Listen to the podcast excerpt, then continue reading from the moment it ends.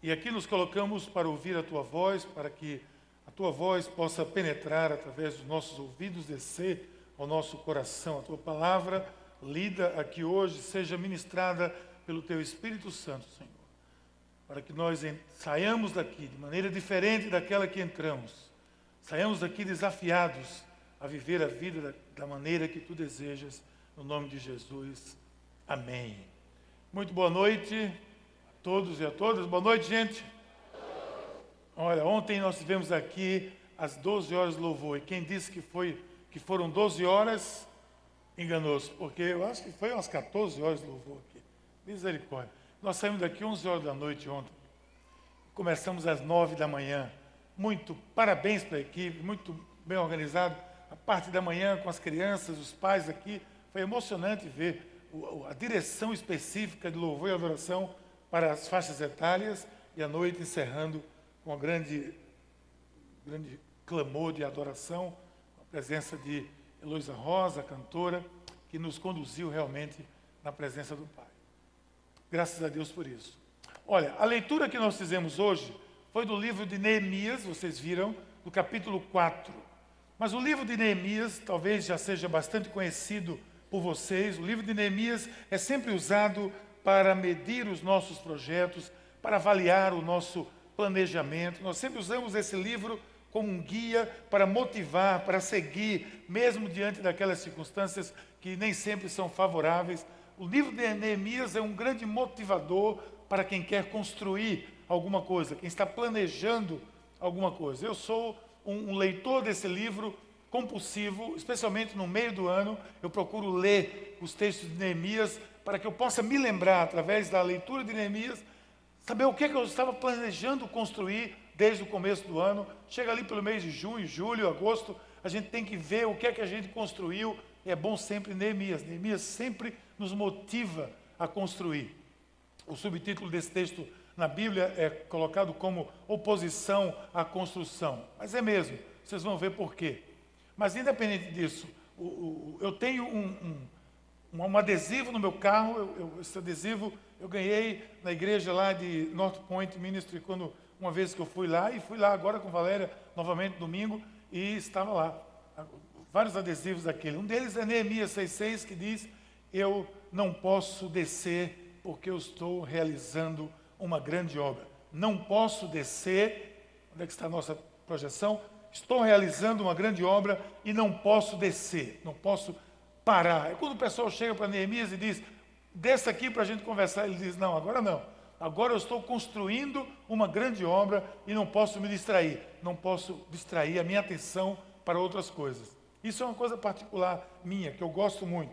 E nós estamos usando Neemias porque hoje o, o, é o livro que, como eu falei, trata da reconstrução e nessa série que nós estamos ministrando aqui, a série Gerúndio, Gerúndio é a série desse mês, nós estamos falando de reconstrução hoje, nós vamos ministrar sobre reconstruindo.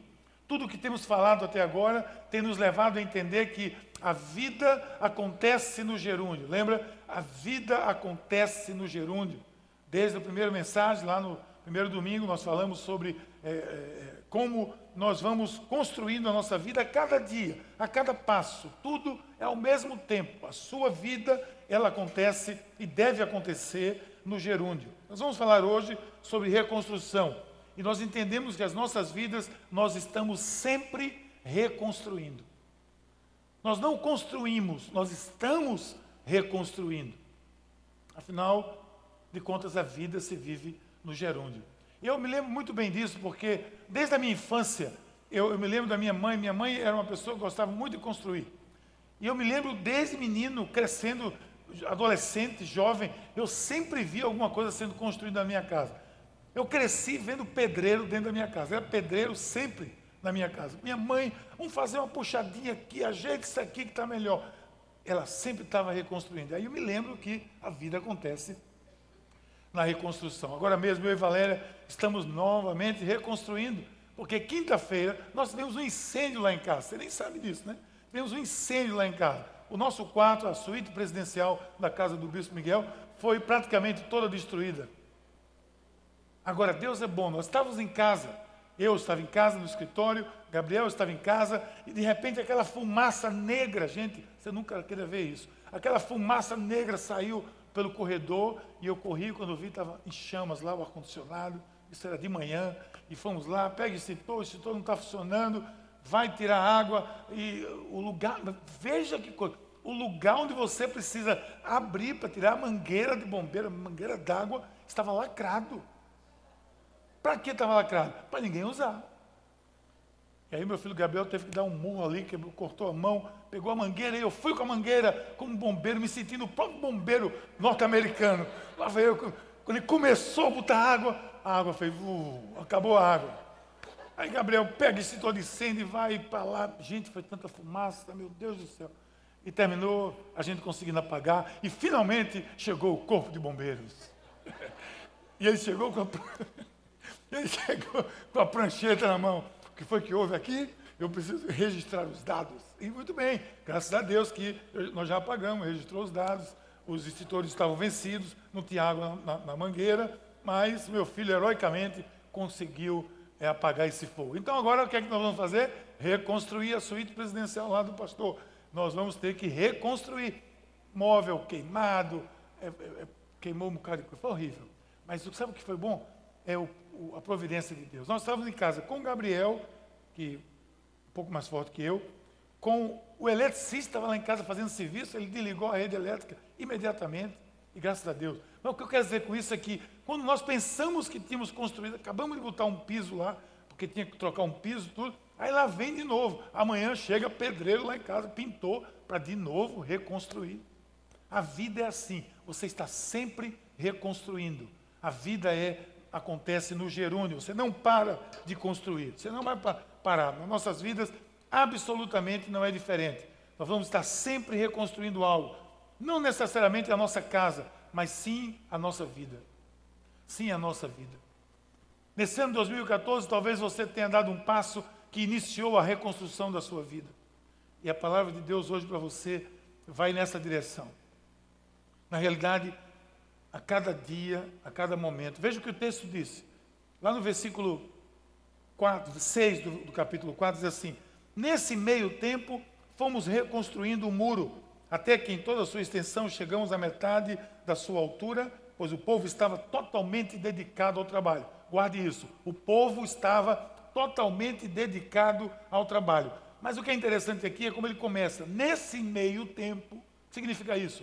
Em outras palavras, enquanto isso, enquanto as coisas estavam acontecendo, o povo estava re reconstruindo as muralhas de Jerusalém. E é isso que nós vamos ver aqui. Agora, quando eu estou reconstruindo em termos práticos, vamos pensar assim: quando eu estou reconstruindo, eu devo fazer algumas coisas. E essas são as nossas lições para hoje. Quando eu estou reconstruindo, em primeiro lugar, o que é que eu devo fazer? Quando eu estou reconstruindo, eu devo estar pronto para resistir a oposição. Preste atenção nisso. Esteja pronto para resistir à oposição. Vai surgir oposição. Não há nenhuma possibilidade de não surgir. Tenha certeza disso. Quando você se levanta para construir algo de bom, quando você se levanta para construir algo de crescimento espiritual para a sua vida, para a sua família, para a sua cidade, para o mundo, saiba que oposição vai surgir você vai receber oposição. Nós sabemos disso, até porque nós temos estudado aqui, ano passado, uma série das nossas mensagens aqui foi que, dizendo que nós estamos na contramão, lembra? Nós estamos na contramão, nós estamos contra a correnteza. Agora, gente, não se assuste com isso, relaxa. Porque quando nós vamos contra a correnteza, nós também nos fortalecemos. Saiba que, olha, eu sou engenheiro de pesca, você sabe disso. Eu trabalhava com peixe, criação de peixe, criação de camarão. Eu viajei aí pelo mundo, visitei muitos países com criação de peixe, estudei fora, fiz tudo isso para criar peixe. Qual era o meu propósito? Fazer que o peixe crescesse e ficasse forte. E eu visitei alguns lugares onde a criação de peixe intensiva em tanques, acontece em tanques pequenos, assim, quem foi conosco lá para viagem de Israel, visitou o kibbutz que eu trabalhei, morei lá, a gente viu aquela quantidade de mais peixe do que água. Eles colocam uma corrente de água Amado doutor, corrente de água, os peixes estão sempre nadando. Sempre nadando. Sabe o que, é que eles fazem? Comem e nadam. Comem e nadam.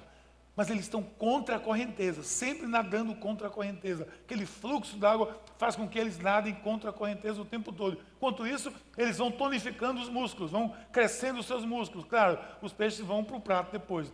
Não é o caso nosso aqui. Nós estamos tonificando os nossos músculos espirituais, a nossa musculatura espiritual, quando a oposição se levanta e você resiste, você vai em frente, você está tonificando a sua musculatura espiritual. Você vai crescer e você não vai para o prato, não, você vai para a glória, tenha certeza disso. Preste atenção no texto, vamos ler aqui.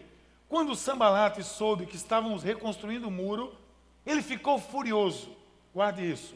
Ridicularizou os judeus na presença dos seus compatriotas poderosos de Samaria, disse: O que aqueles frágeis judeus, guarde isso, estão fazendo? Será que vão restaurar o seu muro? Irão oferecer sacrifícios? Preste atenção. Irão terminar a obra num só dia? Será que vão conseguir ressuscitar pedras que estão aí amontoadas, queimadas? Então preste atenção. Existe um inimigo das nossas vidas. Existe um inimigo que, segundo o apóstolo Pedro, ele anda ao derredor. Existe uma força do mal que intenta contra tudo que é bom. Você já deve ter percebido isso na sua vida, você que é um cristão, se você é um cristão, você tem percebido isso. Se você talvez ainda não seja, quem sabe, você já sabe também, você já notou que quando você quer construir alguma coisa boa, quando você está com boas ideias, você quer construir alguma coisa de bem, positivo para a humanidade, coisa que vai mudar alguma coisa na sua própria vida, vai surgir, surgir gente que vai dizer: o que, que é isso? Para que isso? Para que isso? Já vem a oposição. Durante muito tempo, às vezes, nós caminhamos em um estilo de vida que nos afastou de Deus. Nós conhecemos a Cristo e decidimos por outra direção. A partir daí, eu comecei a reconstruir. A partir daí, você começou a reconstruir a sua vida. Daí passa a surgir essa oposição. E vai do, desde o nível mais simples, da intimidade da família, até os mais amplos relacionamentos. Porque, olha, Deixa eu dizer uma coisa a você: dificilmente vai surgir alguém incentivando porque você deixou alguns hábitos, você mudou o comportamento, você de alguma forma passou a viver outro estilo de vida. Você sabe como é que a coisa acontece? Gente, vai chegar alguém que vai dizer: que novidade é essa? Para que isso? Mas lembre-se, guarda o que eu vou dizer a você agora. Você está reconstruindo a sua vida, os seus planos, as suas expectativas. E quando você faz isso, está mexendo com a casa de abelha. Porque imagine só no nível dos seus relacionamentos. Uma vez eu fiz um teste, um relacionamento de, de algumas pessoas, dois casais, três filhos, cruzando o relacionamento aqui. Pense quantas linhas de relacionamento existem na sua vida, entre a sua família mais próxima, seus parentes, seus colegas de trabalho, seu chefe, chefe, né? tem que vir por último chefe, mas seu chefe também. Todas as pessoas que, que desenvolvem um certo relacionamento com você. Imagina quantos relacionamentos existem na sua vida. Faz um teste um, um dia. Começa a cruzar linhas assim. Eu fiz isso uma vez. Fiquei impressionado. Quantos relacionamentos? Quando você está reconstruindo a sua vida, esse, esse nível de relacionamento vai ser afetado. Alguma coisa vai mudar aí. Você só não vai encontrar oposição, sabe para quem? Com as pessoas que estão indo com você. Então, um conselho aqui: abra seus ouvidos, empreste-os a quem lhe ajude. Quer reconstruir? Empreste seus ouvidos a quem lhe ajude e feche-os a quem você percebe que é oposição. Peça ajuda a quem está na sua direção, indo na sua direção. Não fique só, não esteja sozinho. Essa não é uma jornada para ninguém fazer sozinho. Ninguém deve estar chorando num leito de enfermidade sozinho. Ninguém deve estar no velório sozinho. Ninguém deve estar numa noite depressiva sozinho. Nós estamos reconstruindo a nossa vida, nós estamos reconstruindo juntos. Daí as nossas células, daí a nossa. Ah, batemos muito aqui nas células, porque na célula você sabe que você está sendo apoiado, está reconstruindo junto, tem um grupo de pessoas que está com você. Agora você fica só porque quer, não fique sozinho. Porque existe uma teia de relacionamentos que vai influenciar na sua reconstrução, na reconstrução da sua vida. E eu vi aqui o seguinte, nesse versículo que nós vimos, o primeiro versículo, eu vi pelo menos três aspectos interessantes. Primeiro, quando Sambalat soube que estavam reconstruindo o muro, como é que ele ficou? Diz o texto, ele ficou furioso. Ele ficou furioso. Esses caras estão construindo, reconstruindo Jerusalém. Ele ficou furioso. Sabe o que é isso, gente? Sabe qual é outra palavra para isso? Minha mãe dizia que era espírito de porco, mas é inveja. É inveja. Isso é inveja. Sambalat era um invejoso. Sambalat, Tobias, vão, existem milhares nesse mundo. Inveja, isso é uma palavra maligna. Alguém constrói, decide construir alguma coisa boa e vem inveja. Porque quem não está fazendo, parece que tem um espírito negativo que vai criticar quem está fazendo alguma coisa. Você está construindo alguma coisa, reconstruindo a sua vida, deixando maus hábitos, deixando vícios, às vezes. Reconstruir a sua família e vai acontecer que um sambalate vai ficar furioso, porque é inveja.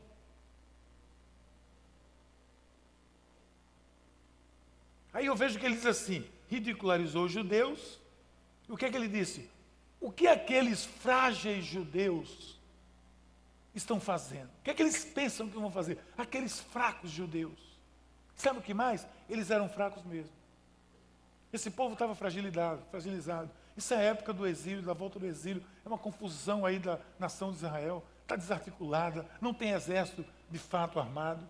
Pegou aquela cidade de Jerusalém destruída. Mas é na fraqueza que surge a força do povo de Deus. É na fraqueza que surge a sua força.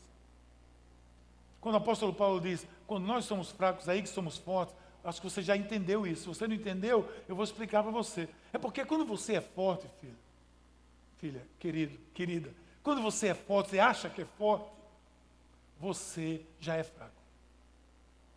Agora, quando você assume que é fraco, você depende de quem? De Deus. Você só tem, entre aspas, só tem o Senhor. E quando você só tem o Senhor, você tem tudo. Quem é que esses frágeis judeus pensam que vão fazer? Lá em 1 Coríntios 10, quando o Senhor, quando Paulo diz, aqueles que pensam estar de pé, só isso, só isso seria uma mensagem. Aqueles que pensam estar de pé. Por que ele diz aqueles que pensam estar de pé? Porque eles não estão. Porque quando eles pensam que estão, já caíram. Quando eu acho que eu estou firme por mim mesmo, já estou no chão, já caí. Então ele diz: aqueles frágeis judeus, aquele era o ponto fraco. E às vezes, esse é o nosso ponto fraco.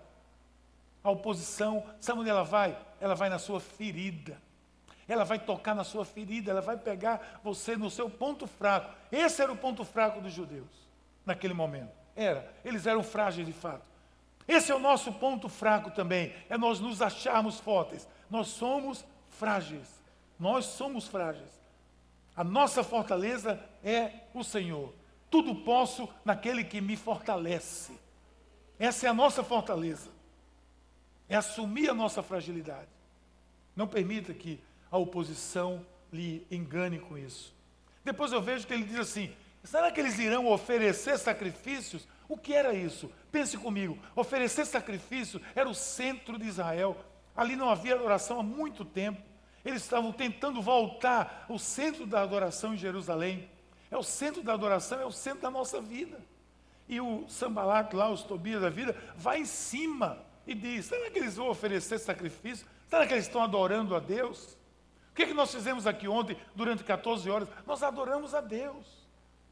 Mas vai vir alguém que vai colocar o dedo para criticar você na sua fé, na sua adoração.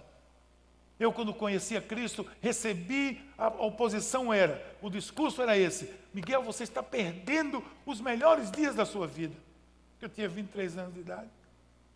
Mas o melhor dia da minha vida começou, começaram aos 29 anos, quando eu conheci Valéria, que nós nos casamos. Está aqui, ela tem que Valéria. Mas é assim. Me diziam isso, olha, os melhores dias da sua vida você está perdendo seu tempo. E eu quero, se eu perguntar aqui, imagine se eu perguntar aqui, quantas vezes você escutou alguma coisa parecida com isso? Alguém dizendo assim, você está perdendo seu tempo. Deixa disso, vai viver tua vida. Vai cuidar de outra coisa. Esse mundo não tem jeito, não. É no ponto da sua fé. Também eu vejo que ele disse assim: eles disseram, será que vão conseguir ressuscitar pedras? Qual é a chance disso acontecer? Era mínima. Daquele povo fragilizado construir aquela muralha, reconstruir aquela muralha. Assim é a nossa vida. Assim é a nossa vida. Muitas vezes nós imaginamos o impossível. Nós sabemos que nós estamos diante de coisas que são impossíveis, às vezes, aos nossos olhos, ou não estamos. Estamos sim. Quantas vezes já estivemos? Na minha vida, na sua vida, na vida dessa igreja, já tivemos situações onde nós dissemos: não vai dar para avançar, não vai dar para seguir, vamos ficar aqui. Mas sem qualquer ufanismo aqui, a gente sabe que o impossível é a matéria-prima do milagre de Deus. Se não for impossível, não há milagre. É claro que não tem milagre em cada esquina acontecendo nessa, nesse sentido, mas se não for impossível, não há milagre. E eles atacaram exatamente aí. Então, essa palavra inicialmente vai para vocês. O meu primeiro e mais longo conselho é esse: a oposição é astuciosa. Jesus disse que o inimigo enganaria, se possível, até os escolhidos. Pedro disse que ele está ao nosso derredor. Então, essa palavra vai para você, que está fazendo o esforço daqueles enormes, hercúleo, de conseguir vencer, de reconstruir a sua vida, de reconstruir os seus planos, os seus projetos, reconstruir a sua família. Quantas pessoas não estão reconstruindo a sua família, estão lutando para isso? Quantos casais? Último momento a dois, 170 casais lá no hotel. 170 casais. O que, é que esse povo estava fazendo lá? E vocês eram muitos deles reconstruindo, outros que nunca tinham ido, ficaram encantados e que dizem, gente, eu quero isso. Eu quero reconstruir a minha vida, eu quero reconstruir a minha família. Eu quero dar um passo além dessa vida que eu estou vivendo. Quero resgatar a minha família. Muito bem, é isso que nós estamos fazendo. Então saiba que há oposição. Segundo lugar, quando eu, tô, quando eu estou reconstruindo, eu devo estar em constante oração eu devo estar em constante oração. Eu não posso titubear, eu não posso fraquejar numa coisa, na oração, porque tudo na nossa vida tem uma componente espiritual. Todas as coisas contribuem para o bem daqueles que amam a Deus, disse o apóstolo Paulo. Nada deve escapar dos meus joelhos, nada. Nós vivemos em oração, nós devemos viver em oração. 1 Tessalonicenses 5,17, orar sem cessar significa gerúndio, eu vou, vou orando. Eu estou no ônibus, eu estou orando. Estou no carro, eu estou orando. Estou dirigindo, eu estou orando. E eu quero um conselho: em vez de você ficar praguejando do trânsito miserável da cidade do Recife, que é miserável mesmo, aproveite o trânsito para orar. Coloca o louvor. A gente tem um canal, Somos Pais, SoundCloud. Coloca lá, coloca as pregações aqui da igreja, os podcasts vai escutando, vai orando, vai louvando. E quando você vier na via mangue lá para cá, não se distraia muito, porque aí você pode cair no mangue mesmo. Porque você vai ficar muito louvando, muito distraído lá. Mas aproveite os momentos para que você esteja em oração. Isso significa gerúndio. Enquanto eu estou fazendo as coisas, eu estou orando. Os meus lábios necessariamente não estão se movendo aqui em oração em algum momento, mas a minha mente está, a minha cabeça está, o meu coração está. Eu olho para uma pessoa e digo que eu estou orando por ela, eu quero abençoar essa pessoa. Quando eu olho, eu posso é, ministrar na, na vida daquela pessoa, posso me lembrar, ver alguma coisa, ou seja, o tempo todo eu estou em oração. Não precisa necessariamente você vir a uma vigília, claro, quando tiver, você vem, momentos corporativos, assim, do grupo todo, todo mundo junto, é muito importante, mas a gente vive em oração. Você quer reconstruir? Não esqueça a oração. Não esqueça a oração. Esse povo aí, liderado por Neemias, estava reconstruindo aquilo que lhe era mais caro, a sua cidade, cidade-estado de Jerusalém. Era o que tinha mais sagrado para, para os judeus. E você está reconstruindo o que, tem, o que há de mais sagrado para você, que é a sua própria vida. Então você está reconstruindo sempre no gerúndio, na vida lança você nessa dimensão. Nunca paramos de construir e de reconstruir. E há, de fato, muita fragilidade em nós. Olha o que o texto diz. Ouve-nos, ó Deus, ele vai dizendo. Ouve-nos, Senhor, pois estamos sendo desprezados. Esse era um povo sofrido, estava sendo desprezado. Eles estavam atentos à oposição, mas eles não deixaram a oração, eles clamaram ao Senhor. E Neemias clama ao Senhor. Ouve, Senhor, a nossa oração. Ouve-me, ó Deus. Quando foi que você fez isso pela última vez? Quando você clamou pela última vez? Ouve-me, Deus, ouve-me, Senhor. Quando saiu um grito lá de dentro do seu coração, clamando, quantas vezes você tem dito isso? É preciso dizer, é preciso clamar. Quer ser escutado por Deus? Fale. Fale. Diga ao Senhor. Uma vez eu fui orar por uma pessoa, e faz tempo isso, não foi nem nessa igreja aqui. Eu fui orar por uma pessoa e eu disse: Pois bem, a gente vai orar por quê? Não, só quero que você ore mesmo. Deus sabe. Eu falei: Então, Deus, tu sabe. Pronto, vamos. Vou fazer. Diga, filha, coloque seus lábios aqui e diga: Senhor, eu, eu preciso disso. Senhor, eu preciso. Clame, ouve-me, Senhor. Quando seu filho diz assim, você já sabe o que eu quero. Você não quer ouvir dele assim, dizer assim, pai, mãe, eu gostaria disso. Você diz, então peça. Né? Você diz, então peça. E Jesus diz, pedi, dar-se-vos-á. Batei e abre-se-vos-á. Então, clame. Vida em oração é constante. A oração é o que derrubou lá o, o, o, os muros de Jericó. A oração foi o que quebrou aquela prisão de Paulo quando estava lá com Pedro naquela confusão. A oração foi que trouxe você até esse ponto. Por isso, o da vida, reconstruindo sempre alguma coisa, você vai precisar sempre estar colocando em oração. Quer reconstruir? Esteja atento à oposição, mas não deixe de orar. Quer um terceiro conselho? Quando você estiver construindo, aqui vem o meu terceiro conselho. Tenha uma estratégia definida. Tenha uma estratégia definida. Neemias tinha uma estratégia muito definida. E ele foi lá, eh, tapando as brechas, fazendo servir aqui a leitura. Então preste atenção na junção desse versículo 5 com o versículo 6. 6. Parte da sua estratégia é orar, mas isso não é tudo. Ele orou, ele orava e ele agia, ele se movia. Leia comigo. Nesse meio tempo, fomos reconstruindo o muro até que toda extensão, chegamos à metade da sua altura.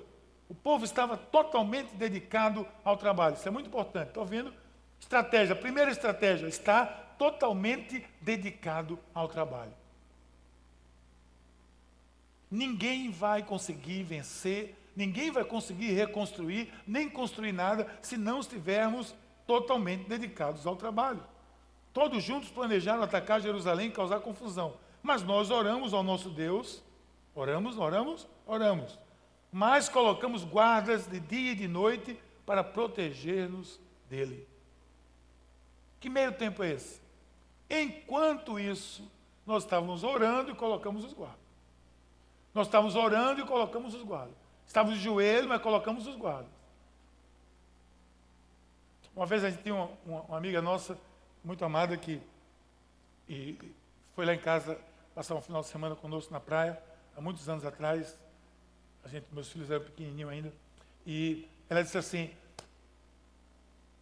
teve uma época aqui que tinha um livro, acho que o pastor Glebson que está aqui nos visitando conhece, que era chamado mundo, Esse Mundo Tenebroso. Quando esse livro saiu, é um romance, é uma história, é um romance espiritual, falando de uma batalha espiritual, mas pegou aqui na cidade, pegou em todo canto. Que o povo começou a ver anjo e demônio por tudo que é canto. Então, olha o anjo ali, olha o demônio, olha o anjo, porque o livro era mais ou menos assim, você estava aqui, via um anjo e tal. É um livro muito interessante, mas cuidado, porque é um, é um romance.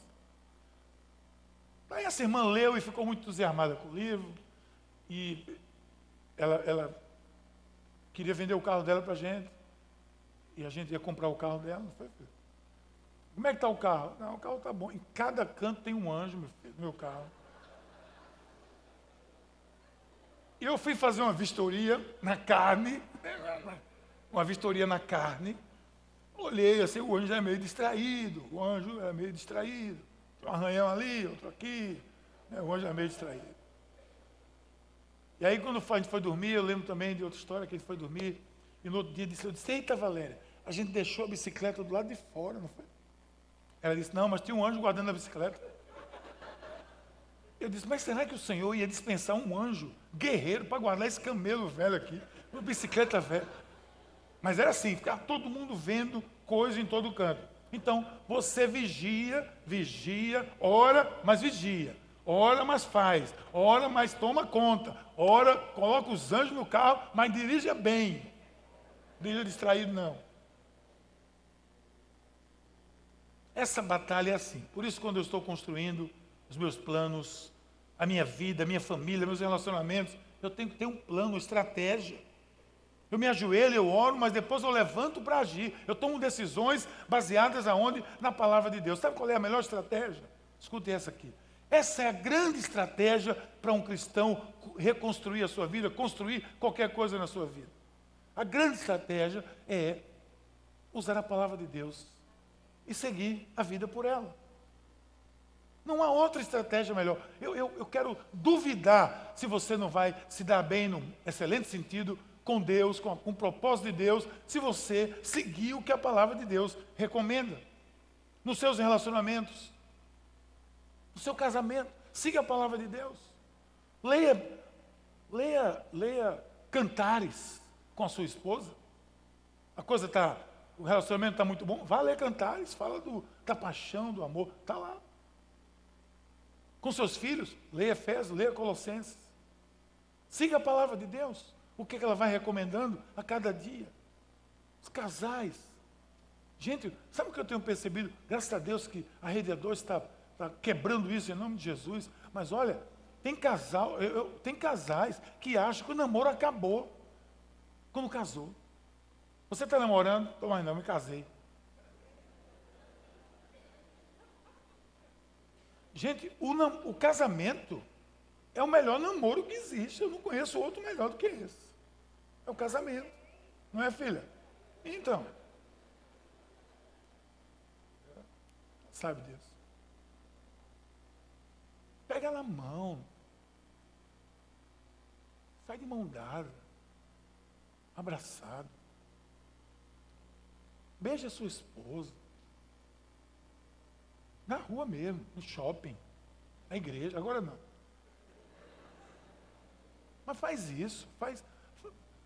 Isso é, isso é, a Bíblia recomenda isso, gente. Para ficar junto mesmo, é para se amar mesmo, é para mostrar que ama também. É bom isso. Até porque blinda o seu casamento. A gente já viu isso aqui na última série. Na família, respeita seus filhos, ama seu cônjuge. Nos negócios, seja fiel nos seus negócios, honre o Senhor. Nas suas finanças, seja fiel. Seja dizimista. Porque é bíblico, é o que a Bíblia diz, se torne um dizimista para honrar o Senhor, para fazer a obra de Deus crescer. Eu duvido você se dar mal na vida seguindo a estratégia de seguir o que a palavra de Deus recomenda. Não espere prosperidade se você não investe no rei e no reino da prosperidade. No gerúndio da vida você vai vivendo assim, fazendo isso enquanto vai reconstruindo. Eu tenho outro conselho para você. É esse. Mantenha o ânimo e mantenha a confiança. Ontem, a semana passada, o pastor Jesus falou aqui, falou aqui sobre perseverança. O que alimenta a perseverança é o ânimo. Uma das coisas que precisamos quando estamos reconstruindo e que dela, sem isso, nós não vamos reconstruir, é ânimo, confiança. Pela falta de ânimo, foi o que o povo passou 40 anos no deserto. Casa Barneia, já falei aqui, vou falar de novo. Quem tinha ânimo ali? Josué e Caleb. Josué e Caleb. Vamos lá, vamos entrar. E o povo baixou a cabeça e disse que nada. Eles não conseguiram animar ninguém. Quem entrou na terra prometida? Josué e Caleb. Até Moisés, o Senhor aposentou ele. O ânimo é que leva você a reconstruir sua vida. A confiança é o que leva você. E como é que você adquire confiança?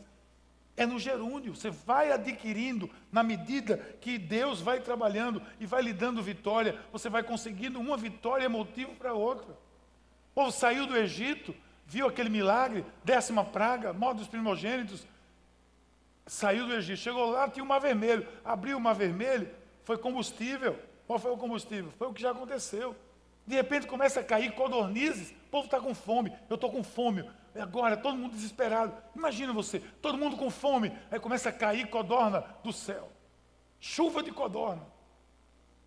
Isso alimentou aquele povo a seguir. E depois, o cara bate na pedra lá, Moisés bate na pedra, saiu água. Lembra que eu falei aqui? Saiu água. Isso motivou eles a seguirem lá no deserto, na caminhada rumo à terra prometida. E por aí foi. É o ânimo. Por isso que o texto vai dizer. Fiz uma rápida inspeção, isso é Neemias dizendo. Imediatamente disse aos nobres, aos oficiais e ao povo: Não tenham medo deles. Olha que coisa bacana. Não tenha medo deles. Lembre-se de que o Senhor é grande e temível. Lutem por seus irmãos, por seus filhos, por suas filhas, por suas mulheres e por suas casas. Diante das dificuldades de se construir uma vida que agrade a Deus, que glorifique verdadeiramente a Deus, glorifique o seu nome, não, nós estamos vendo os obstáculos, eles são muitos. Mas o ânimo vem da razão pela qual você está aqui hoje. Quando você começar a desanimar por algum motivo, você tem alguém, olhar na sua célula, liga para alguém, liga para o seu irmão, para sua irmã, para aquela pessoa que fez concílio com você, que está na sua decúria, aquela pessoa que está caminhando com você, fala com ela, compartilha, e ela vai dizer: Nós estamos juntos nisso, ânimo, ânimo, ânimo. Isso não é pensamento positivo, não, é ânimo. Você não viu o que Deus fez? Ele vai fazer. Você não viu o que Deus fez com Fulano? Você não viu o que Deus fez com Sodré? Você não viu o que Deus fez com Ricardo? Você não viu o que Deus fez com Pedro? O que Deus fez com Adla? Você viu que Deus, como Deus curou fulano? Você viu que Deus aconteceu? Então, esse é o Deus que nós, nós cremos. Avante, ânimo. Assim que vai. Então, eu construindo, reconstruindo a minha vida, eu tenho que estar focado em ânimo e em confiança naquele que tudo pode. E não pense que eu estou dizendo isso aqui porque eu acho fácil, porque não é. E quem me conhece sabe o que eu passei já na vida. Não é fácil, mas o ânimo vem do que você vê nas pessoas. Por isso que, às vezes, você é a Bíblia que alguém lê, você é o exemplo que alguém se, se inspira.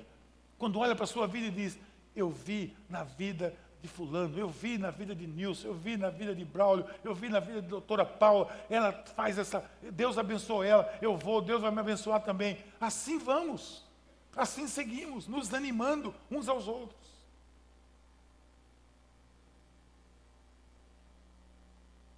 A luta era pela sobrevivência, e não pense diferente. Nós reconstruímos para sobreviver até a vida eterna. Então você vai percebendo que existem em nós, existem razões suficientes, pelo exemplo de Neemias, para mantermos reconstruindo esse lindo projeto de Deus, esse magnífico projeto de Deus. Um mundo diferente, uma sociedade mais justa, com unidade, com amor. Isso é a igreja de Jesus Cristo. Isso somos nós. Eu e você somos chamados a sermos construtores de um novo tempo. Mas para isso, escute meu último conselho. Nunca baixe a guarda. Nunca baixe a guarda. Atento, atento. Nunca baixe a guarda. Existe uma palavra, a Bíblia diz que aquele que perseverar receberá a coroa da vida. Eu quero encerrar essa palavra aqui, essa ministração, mostrando o que, Neemias menciona. Versículo 16. Daquele dia em diante, veja que coisa interessante. Daquele dia em diante, enquanto, de novo enquanto, está vendo que tudo é no gerúndio? Enquanto a metade dos meus homens fazia o trabalho, a outra metade estava armado com lanças, escudos, arcos e couraças. Os oficiais davam apoio a todo o povo de Judá que estava construindo o muro. Aqueles que transportavam material, o que, é que eles faziam? O trabalho com uma mão e com a outra seguravam a arma. E cada um dos construtores trazia na cintura uma espada enquanto trabalhava. E comigo ficava um homem pronto para tocar a trombeta. Que você viu mais na frente que ele disse: Estamos muito longe uns dos outros. Quando ouvir a trombeta, junta todo mundo. Eles estavam com a guarda levantada, sempre atentos. Eles aprenderam a vigiar. Eles aprenderam a lição. Nunca descuidar. Sempre atentos. Adquirir o par de óculos que faz com que ele enxergue tudo. E agora eu vou até a sua vida. Eu quero que você entenda que a sua vida é vivida no gerúndio. E que muitas coisas estão sempre acontecendo na sua vida. Ao mesmo tempo que você vai lidando com elas, a cada dia, a cada momento, a cada palavra.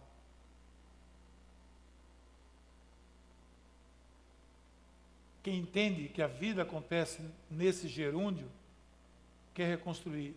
E se você quer reconstruir, esteja pronto para a oposição, esteja em constante oração, tenha uma estratégia definida, norteada pela palavra de Deus, mantenha o ânimo e a confiança e nunca baixe a sua guarda.